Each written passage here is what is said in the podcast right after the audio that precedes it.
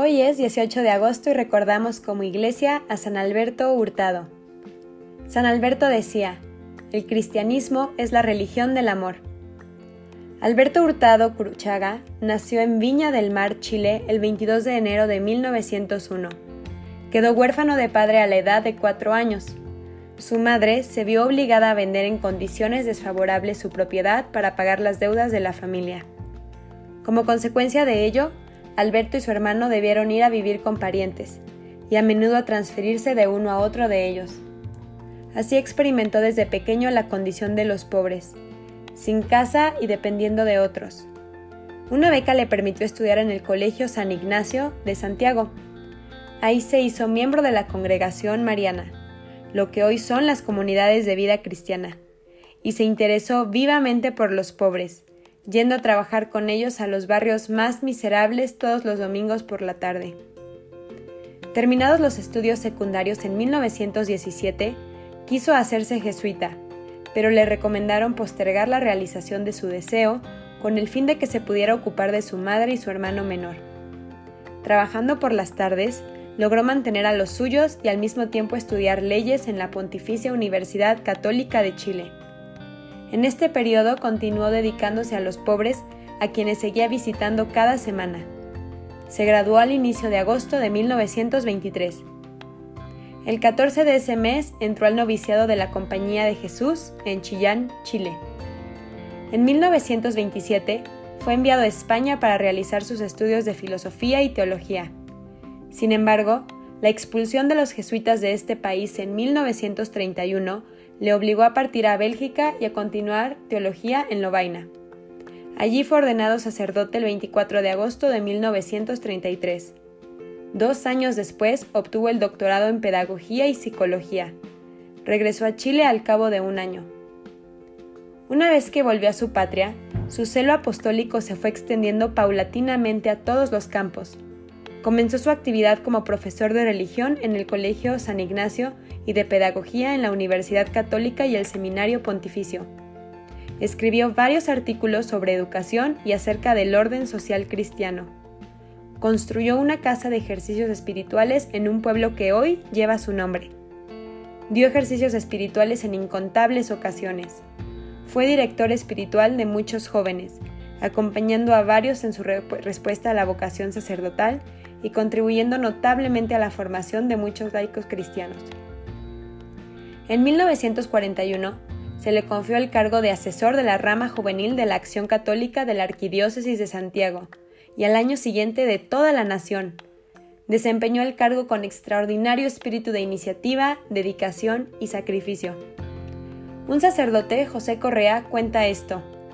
Cuando comencé mi formación sacerdotal, le pregunté al padre Hurtado en qué área de estudio me recomendaba especializarme. Él me respondió, Especialízate en Jesucristo. En octubre de 1944, mientras el padre daba un retiro, el padre Hurtado sintió una imperiosa necesidad de llamar a la conciencia de sus auditores acerca de la necesidad que pasaban muchos pobres en la ciudad, y en especial muchos niños que vivían en las calles. Esto despertó una pronta reacción generosa. Fue el inicio de la iniciativa que ha hecho más conocido al padre Hurtado. Se trata de aquella forma de actividad caritativa que ayuda a gente sin techo, dándole no solo un lugar para vivir, sino un verdadero hogar. Este proyecto se llama El Hogar de Cristo. A través de la contribución de benefactores y con la activa colaboración de laicos comprometidos, el Padre Hurtado abrió una primera casa de acogida para niños, luego una para mujeres y otra para hombres.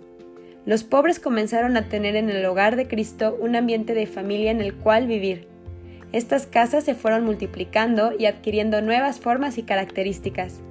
En algunos casos se convirtieron en centros de rehabilitación y en otros de educación artesanal y muchos otros. Todo se inspiraba en los valores cristianos que empapaban la obra entera. En 1947 fundó la Asociación Sindical Chilena, con el objetivo de promover un sindicalismo inspirado en la doctrina social de la Iglesia el doctor Rodolfo Armas comenta lo siguiente sobre el padre Alberto.